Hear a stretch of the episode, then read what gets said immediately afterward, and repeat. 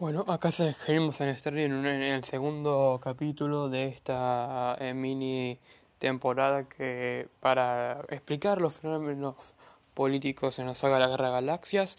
Y bueno, acá vamos, eh, como ya vimos en la primera parte, en la que hablamos de precisamente la República Galáctica, eh, sus falencias, sus fracasos y sus problemas. Ahora vamos a hablar de la parte exclusivamente de Shiv Palpatine mejor conocido como el emperador Palpatine, como su ascenso del poder y cómo esto se relaciona con una eh, corriente política apodada hoy en día como el populismo y cómo es que tanto Sidious, es decir, el nombre Sid de Palpatine, como eh, su eh, aprendiz Dooku son ejemplos de esta clase de líderes carismáticos que podemos ver en diferentes partes de la vida política de, de global, ¿no? Eh, bueno, ahora comencemos. Bien, hay que entender, antes de comenzar ya eh, de lleno a lo que es eh, el populismo en Star Wars, hay que definir qué es el populismo exactamente, qué es. Como ya dije, el populismo, el populismo es una corriente política que adhiere a, al pueblo, ¿no? Que adhiere específicamente a los intereses de las clases populares o que como dice muchas veces en los diccionarios, pretende adherir a los intereses de las clases populares. Sin embargo, esto no es así, ya que el populismo, últimamente, eh, es usado para referirse a líderes que usan su carisma, eh, su, su, forma de ser, su forma de, de, identificarse, de actuar, para ganar votos y llegar al poder. Y perpetuarse indefinidamente en su cargo, poder, eh, en su cargo hasta, hasta el final de sus días.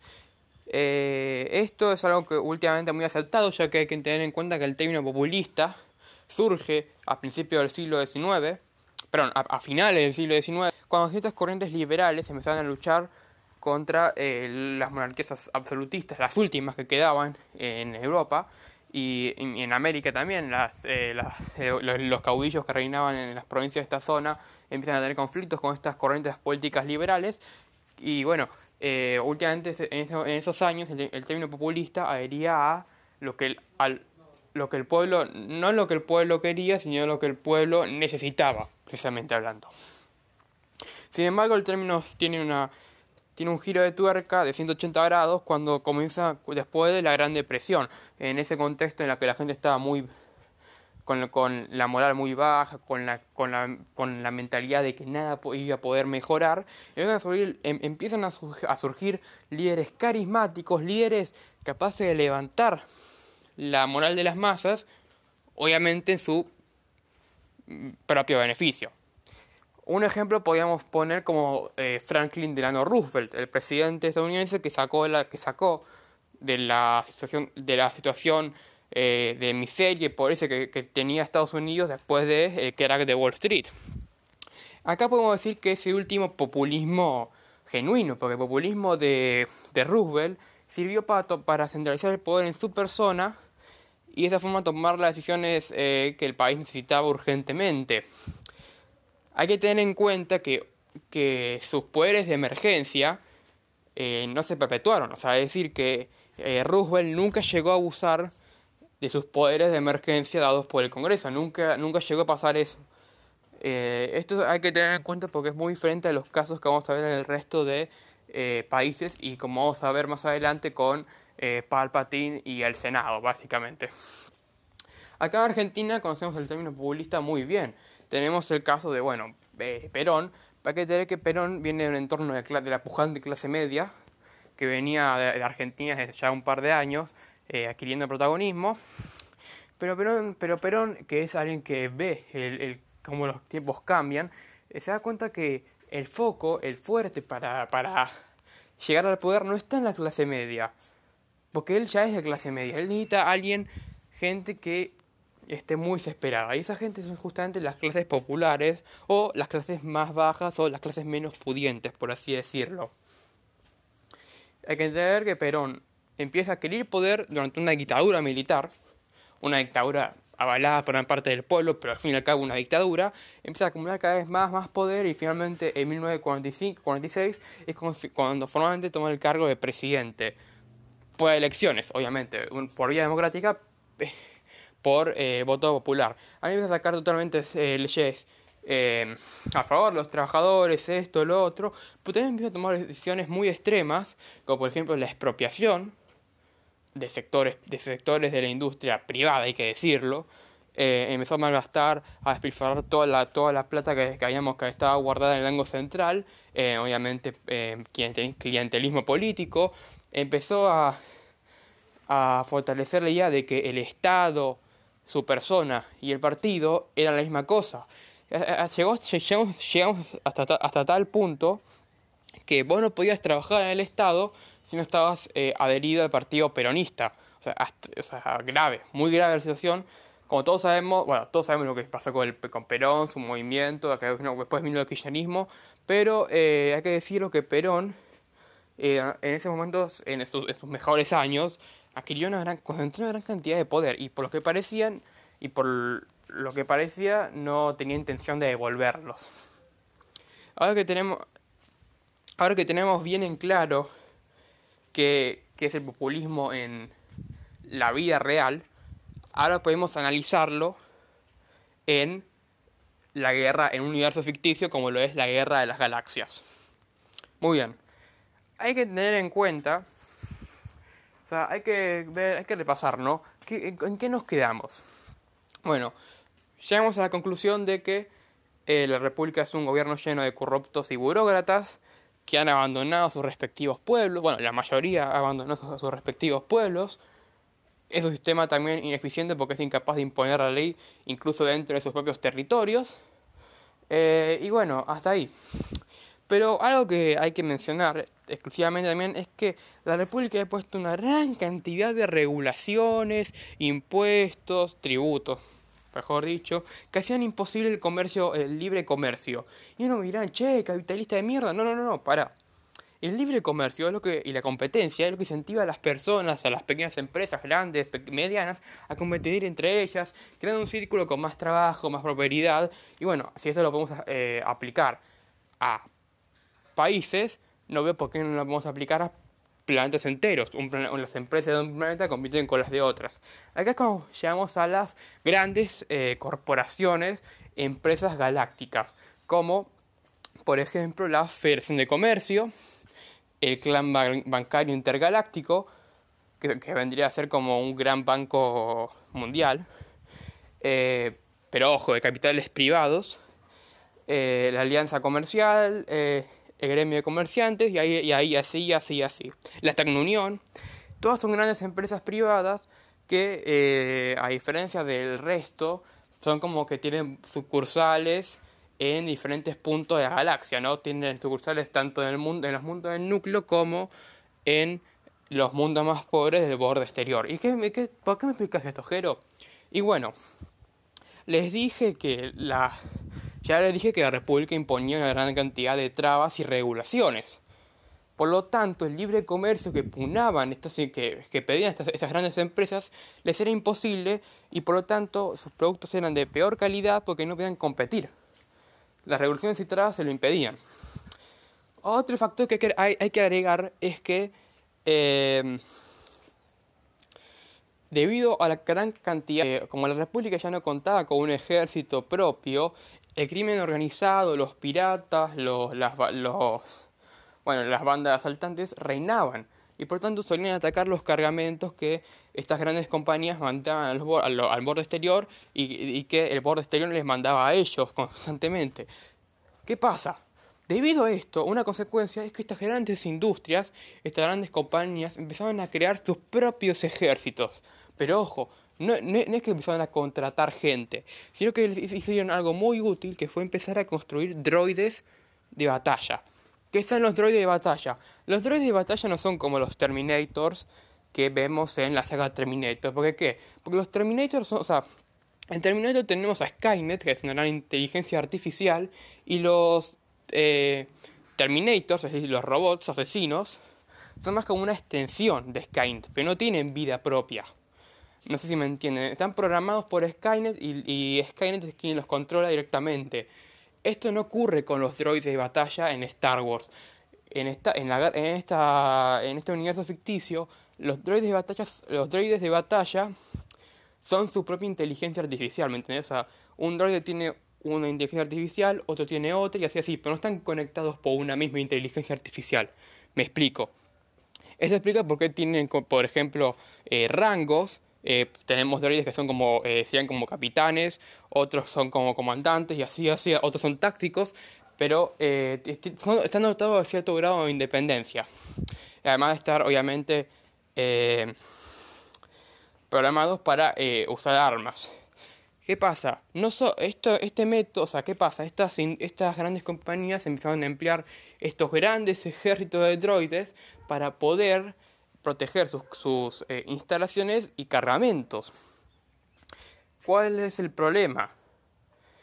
Que como la República no tiene ejército propio, estas compañías comienzan a tener más y más y más influencia dentro de las decisiones del gobierno galáctico hasta el punto de que todas estas compañías, para el episodio 1, ya tienen un asiento en el Senado Galáctico. ¿Me entienden? O sea, compañías privadas tienen representantes en el gobierno, en un gobierno. Uno me puede decir comunista, pero, a ver, yo estoy a favor de libre comercio, yo estoy a favor de eh, que el mercado se autorregule, pero eh, no estoy a favor de que estas, eh, de que, de aún, por ejemplo, un anarcocapitalismo. Porque en este contexto estas compañías se comienzan a tener demasiado poder en esto. Es lo que pasa en, la guerra de galaxias, porque estas empresas que a su vez pedían eh, que pedían el libre comercio, o sea, ¿qué pasa? La Federación de Comercio tiene un asiento. O sea, el clan solamente el clan bancario y la Federación de Comercio tienen como un asiento de cierta importancia dentro del Senado. El resto no. Y ahí genera una desigualdad, porque ahí es cuando estas compañías empiezan a usar su eh, influencia dentro del gobierno para destruir a la competencia. Eso es muy grave. Ah, igual tendría que investigar más para ver si también tenían el resto de, de grandes organizaciones decisión dentro del gobierno, pero eso ya no importa. Bueno, este es el contexto en el que estamos. Y bueno, eh, ahora sí hay que ver quién es. Ahora Ahora hay que ver, hay que estudiar bien quién es Shiv Palpatine. Según el canon, acá voy a hablar exclusivamente del nuevo canon, ¿vieron? Eh, Palpatine nació en una familia noble del pacífico planeta de Naboo. Se sabe que fue entrenado en, el lado oscuro de la fuerza por Darth Plagueis eh, y que en un momento indeterminado eh, eh Sidious e acabó con su propio maestro tomando el, título de maestro de los. Eh, no sabemos en qué momento ni cuándo eh, Palpatine accedió al cargo de senador de Naboo y ahí fue cuando presenció en primera mano la, corrupción, la burocracia, las coimas y, lejos de, de, de claro, hay que tener que Palpatine era un Sith y por tanto eh, eh, como un Sith, como un Sith planeaba destruir a la República no desde afuera con un ejército propio, sino con desde adentro, como un cáncer que iba contaminando todo el sistema. Y así fue. Primero de todo, cuando comienza el episodio 1, la hace ver a, Padme, a la reina Amidala, que Finis Valorum es, tan corrupto como el resto de los senadores, es un líder incapaz, ineficiente, y es cuando le da el voto de no confianza. Con el voto de no confianza se abren eh, las unas nuevas elecciones, entre comillas, porque en realidad los que eligen a, al nuevo canciller son los senadores, y sorprendentemente gana Palpatine. Palpatine inmediatamente se gana la carisma no solo de, de gran parte del Senado, sino también de los propios pueblos, porque dice quiero tengo ganas de combatir a la corrupción, de de combatir a los que dan coimas, a los que reciben coimas, así, así, así.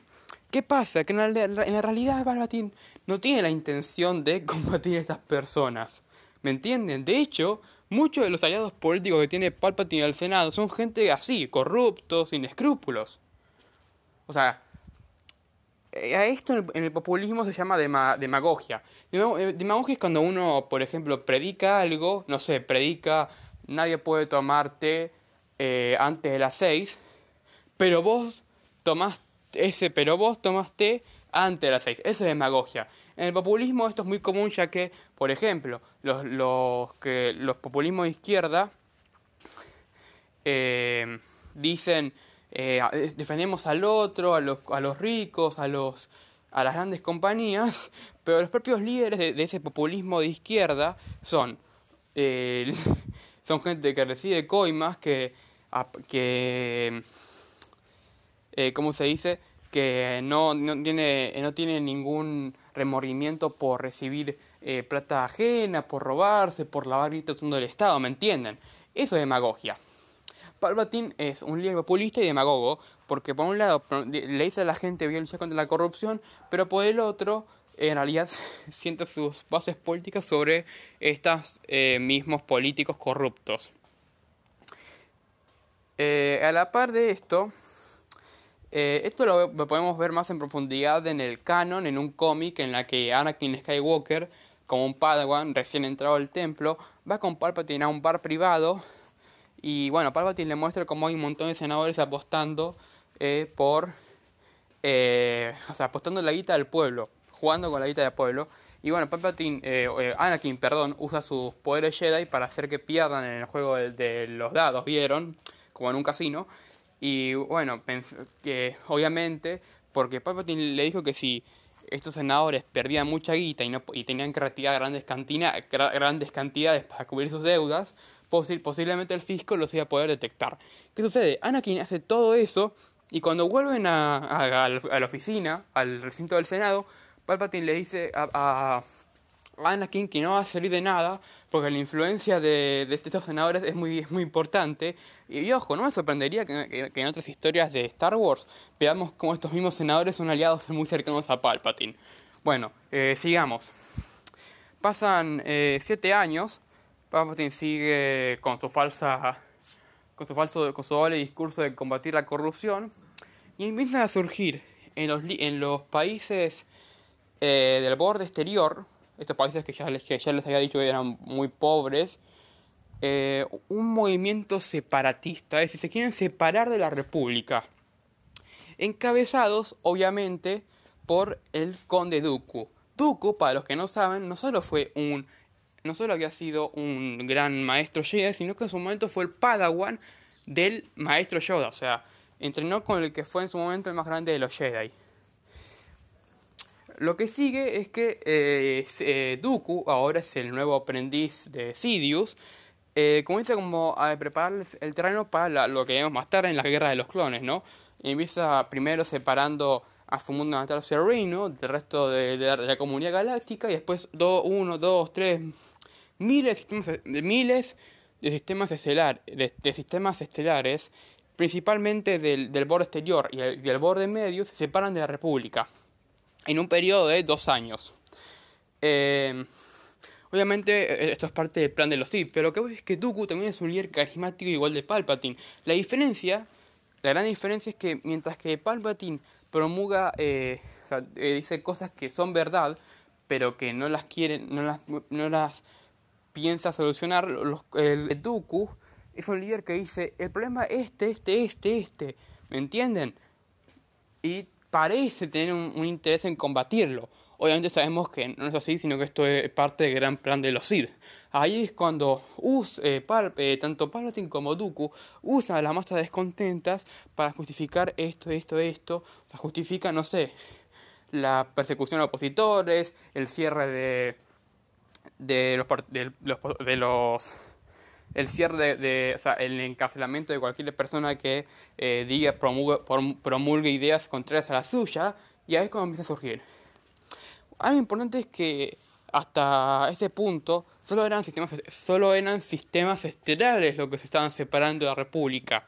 Poco antes del estallido de la guerra, la Tecnounión, el clan bancario y la Federación de Comercio, estas grandes compañías que les había comentado antes, se separan de República, deciden no hacer más negocios con ella y se unen a la recién formada Confederación de Sistemas Independientes, o mejor conocido como la Alianza Separatista.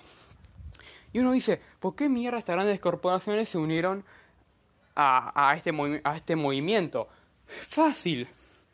Porque entre las muchas ideas que promulgan los separatistas está el del libre comercio entre planetas, porque con la cantidad de regulaciones e impuestos que había, era imposible comerciar, era imposible eh, estar los recursos naturales para poder sacar a la gente de la pobreza.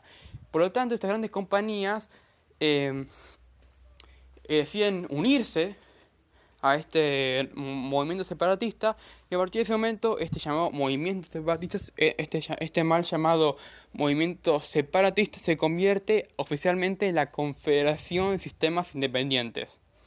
¿Por qué? Porque ahora este movimiento cuenta,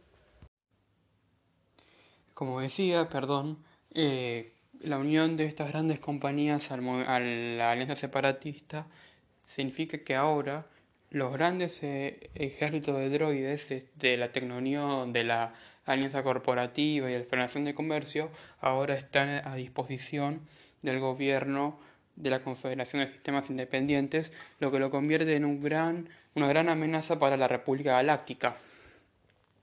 ¿Por qué? Porque prácticamente son millones o billones de, droides de batalla programados para matar contra nada más, poco más de 10.000 caballeros Jedi, que sí, los Jedi podían acabar con cientos o incluso 2.000 droides mínimo, pero eh, no, eran, no eran suficientes para proteger toda la República. Por eso una de las eh, tramas del, del episodio 2, del ataque de los clones, consiste justamente en necesitamos un ejército, requerimos eh, fuerzas armadas y bueno, eh, y bueno, al final de la, de la película, convenientemente, los Jedi encuentran a, un ejército de soldados clon en el remoto sistema de camino y bueno, los usa para eh, eh, combatir a los separatistas. A partir de ahora, los Jedi cometen dos errores fatales que bueno, primero es no investigar a fondo el origen del ejército clon. Como todos sabemos, los caminoanos eh, eran una raza muy avanzada que eran expertos en, en la manipulación genética y en la clonación. Eh, los, los sabían de que un cazarrecompensas mandaloriano, eh, Jango Fett, uno de los mejores cazarrecompensas, fue contratado por un misterioso hombre llamado Tyrannus para hacer el, el eh, para hacer el molde genético de los soldados clon.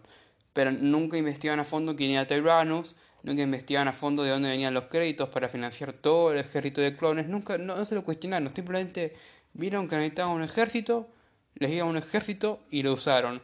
Y el otro error fue justamente eh, dirigir ese ejército, eh, fue, fue dirigir ese ejército, ya que como ellos, como, eh, como guardianes, supuestos guardianes de la paz y la justicia, no podían, no podían tener el, vez el rango de, generales, el, rango, los rangos de generales o de comandantes, porque eso iba en contra de sus propios ideales. Sin embargo, al descubrir que Dooku, el líder de la alianza separatista, era un Sith, eh, los ideales ya no importaban, importaba destruir a los Sith a cualquier costo. Aunque nunca se dieron cuenta que en realidad eh, toda la guerra, toda la república, los separatistas, todo eso era una trampa de gran plan de Dosid para destruir irónicamente la Orden Jedi. Pero ahora volviendo al tema principal, ¿qué pasa? Eh, debido a, esta eh, a la amenaza separatista, el Senado Galáctico le entrega, le cede poderes de emergencia al canciller Palpatine para poder lidiar con la amenaza de los separatistas. No se especifica bien los poderes que le entrega el Senado a Palpatine, pero siendo que hace referencia justamente poderes de emergencia, puede ser, por ejemplo, pasar leyes eh, sin necesidad de que sean revisados primero por un eh, por los senadores, por ejemplo, eh, o que ahora, bueno, como justamente lo hace en el episodio 2, es justamente crear un ejército pasando por encima de los controles o las regulaciones que mm, algunos estaban bien, otros estaban muy mal, pero les pasó por encima.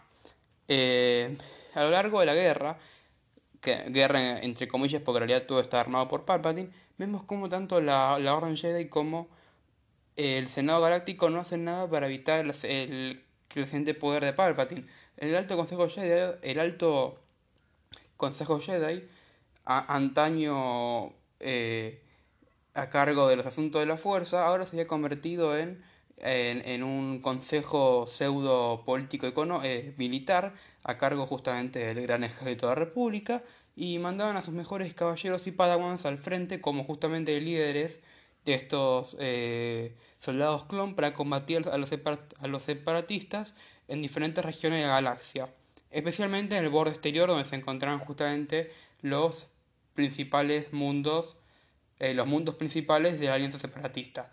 Como todos sabemos, como todos sabemos, la guerra fue muy sangrienta, muchos eh, millones de miles eh, de Jedi y, clones perdieron la vida, pero poco, pero la verdadera guerra se estaba lidiando en el Senado. Muchos senadores, como el Bail Organa, Padma Midala y Mod Mothma, se empezaron a dar cuenta que Palpatine ya no estaba solamente usando los poderes de emergencia que se, que se le habían entregado justamente al inicio del conflicto, sino que también estaba exigiendo más, más y más. Esto lo vemos en un arco de cómics que son, si bien son ya de la cronología de leyendas, bien podrían aplicar para el canon actual. Es decir, hay un hueco que cubrir y este cómic, si fuera eh, o adaptado al canon, cabría muy bien. O sea, eh, podría caber, pero hay que ver. En este, en este cómic, Bail Organa eh, se, se entera que ciertos actos como la seguridad, ¿no? o el uso de las Fuerzas Armadas van a quedar directamente al mando del canciller, siendo que, siendo que eh, la guerra también debe estar dirigida por el Senado. Y bueno, ahí eh, la trama gira en torno a Bail Organa intentando evitar que esto pase. Spoiler alert, fracasa, pero eh, ya vemos como Palpatine está, convirtiendo lentamente en ese tirano que más tarde vamos a ver en la trilogía original. Esto principalmente lo vemos, por ejemplo, el tema de los eh, guardias del Senado.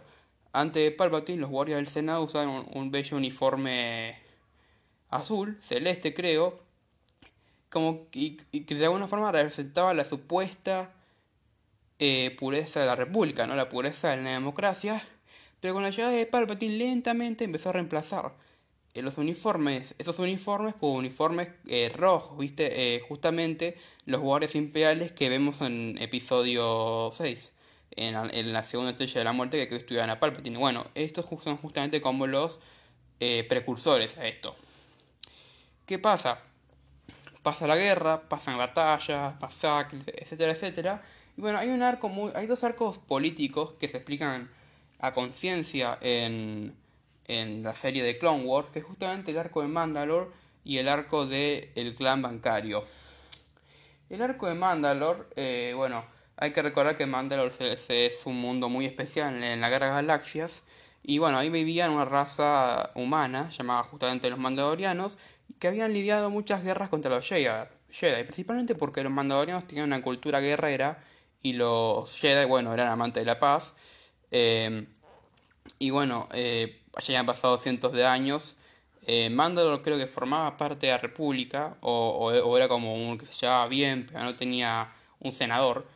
Eh, y bueno, eh, durante la guerra, eh, Mandalore dirigió como un tercer bando, no era un tercer bando, era más bien como un grupo de sistemas estelares que no estaban ni a favor de la República ni de la alianza separatista. Se querían mantener neutrales. En este, bueno, ¿qué pasa? La, la, líder de la líder de Mandalore, la duquesa Satine Christ, debe lidiar contra un grupo extremista de mandalorianos que son justamente la Guardia Letal. La, Guardia Letal, sí, justamente la misma Guardia Letal que, como se cuenta en The Mandalorian, salvó a Din, Djarin durante la guerra, sí. Eh, son un grupo de extremistas que quiere volver a, sus antiguas prácticas guerreras. Y bueno, eh, justamente Satine debe ir a Coruscant para mostrar al gobierno central que ella, que, su, que ella puede controlar esta situación y que no es necesaria la intervención armada. Acá se juega mucho, eh, me recuerda un poco a la guerra de Irak, porque eh, si bien Irak estaba gobernado justamente por un, por un tirano, por un asesino, por un asesino y todo, está claro que em, no sabemos si la intervención estadounidense mejoró o empeoró todo. Bueno, acá pasa lo mismo, con el hecho, eh, es como muy eh, como que el Senado Galáctico de la República imperaba la idea de que o estás conmigo o estás contra mí. Y bueno, eh, esto fue utilizado por, por, Palpatine Porque justamente una de las cosas que quería Palpatine al final de la guerra era tener el mayor número de sistemas estelares controlados.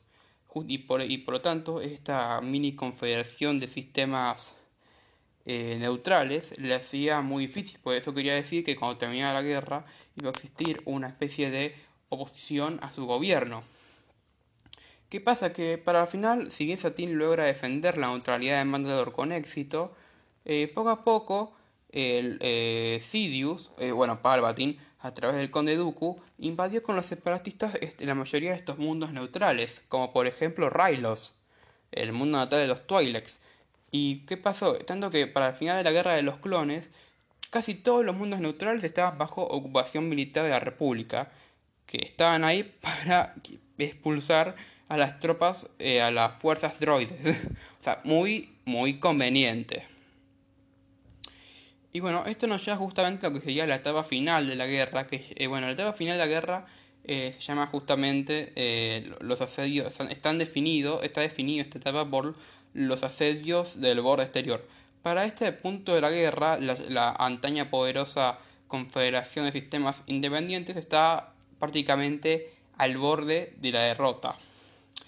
Eh, gran parte de sus ejércitos de droides habían sido destruidos o prácticamente desactivados. Eh, sus recursos están al límite. Eh, ah, pero perdón, perdón. Después tenemos otro arco que es justamente el de, la sexta temporada. Que bueno, hay que, hay que dejar un, punto claro. Si bien los entes comerciales como la Federación de Comercio y el clan bancario eran separatistas, como eran compañías privadas, podían hacer negocios con la República. Y bueno, el clan bancario le, prestaba plata tanto a tanto a la alianza separatista como a la República. ¿Qué sucede? Que se descubre una artimaña de corrupción dentro del clan, bancario. Y al final, eh, para resumir un poco, eh, eh, la República invade el mundo donde está la sede del clan bancario para tomar control de los bancos, justamente, y el clan bancario le cede el control de sus operaciones al canciller supremo. Lo que hay que tener bien en claro es que estos créditos, o sea, que ahora Palpatine no solo es el jefe de la República, ahora también es el jefe de unas grandes compañías intergalácticas. Ahora tiene el poder de imprimir los billetes, como diríamos acá. Ahora puede imprimir, puede gastar todo lo que pueda para financiar cualquier cosa y eso con el tiempo va a crear una gran inflación intergaláctica. Esto es muy obvio porque justamente eh, Palpatine, usando su cara de Sidious, eh, logra hacer, logra, mueve ciertos, ciertos piones para, para que él pueda llegar a ser el líder del clan bancario. Ahora sí, retomando lo que estaba diciendo antes, eh, en el asedio del borde exterior, la República había iniciado justamente, como dice el nombre, asedios a mundos clave de la, Alianza Separatista y a través, y una, vez controlados, y una vez controlados estos mundos, invadir el resto del territorio separatista. Pan comido. ¿Qué sucede? Que muchos, los mejores Jedi, estaban afuera dirigiendo los clones. Por lo tanto, muy pocos quedaban en Coruscant. Quedaban nada más los iniciados, algunos padawans, algunos padawans y muy, muy, muy pocos maestros quedaban. Lo que ponía la orden, a, lo que ponía a la orden Jedi en un, en una, en un, en un abismo. Porque los mejores maestros estaban, en la mejor defensa, el que tenía la orden no estaba presente. En este, es, es en este contexto cuando Palpatine pasa por el Senado, muy raro, muy raro, por el Senado una nueva ley que creo que se llama el, Acta de Seguridad. Esta nueva, esta nueva acta era muy, es, eh, a diferencia del resto que se había sacado eh, eh, durante la guerra, tenía puntos muy claros que justo uno de esos puntos era que nombraba a Palpatine jefe del ejército clon o sea, comandante supremo del, gran ejército de la República, siendo que, irónicamente, a principio de la guerra, el canciller había pedido que los Jedi estuvieran al mando de ese ejército. A ver, lo que, lo que realmente dice el acta también es que el, el órgano que controla la Orden Jedi, es decir, el Alto Consejo, ya no va a reportar directamente al Senado, es decir, al cuerpo, sino que a reportar directamente a la oficina del canciller. Es decir, no a reportar a, los senadores, a reportar directamente a una sola persona. Los Jedi prácticamente no están contentos con esto porque justamente eh, están eh, perdiendo independencia. Pues si bien, si bien los Jedi están eh, dominados por el Senado, tenían cierta acción, tenían cierto grado de independencia. O sea, no les gustaba meterse, que se metan en sus asuntos. Pero esto cambió todo. Sin embargo, muy pocos senadores estaban dispuestos a apoyar esta, esta moción, sino que además se esperaba que eh, la guerra terminara pronto. Pero, convenientemente, el general Grievous, líder de las fuerzas de los droides separatistas, de alguna forma que nadie entiende, pero obviamente todo fanático de Star Wars sí, evadió las rutas hiperespaciales comunes y atacó directamente Coruscant, la capital de la República Galáctica. En, durante la batalla, eh, Palpatine fue capturado, como retenido como rehén, y Skywalker y, y Kenobi fueron a su rescate, salvaron a Palpatine, mataron al conde Dooku y la flota separativa que había atacado Coruscant fue destruida o expulsada.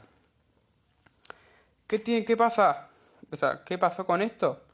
Que con la, con la, amenaza, separatista, con la amenaza separatista presente, eh, esa ley que parecía trabada directamente pasó de lleno, pasó sin ningún problema, y con, y con, y con esto el Alto Consejo quedó bajo el control directo de Palpatine.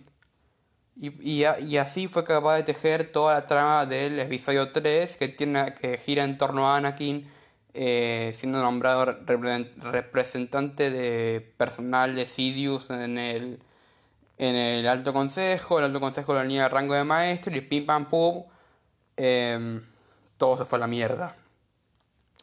Cuando, cuando, eh, cuando Palpatine mata al maestro Windu después de un largo duelo y con la ayuda de Anakin, eh, este, este nombra a Skywalker, Darth Vader, cae, cae al lado oscuro y marcha con la Legión, la Legión Clon 501 hacia el Templo Jedi para matar a todo aquel que esté dentro del edificio.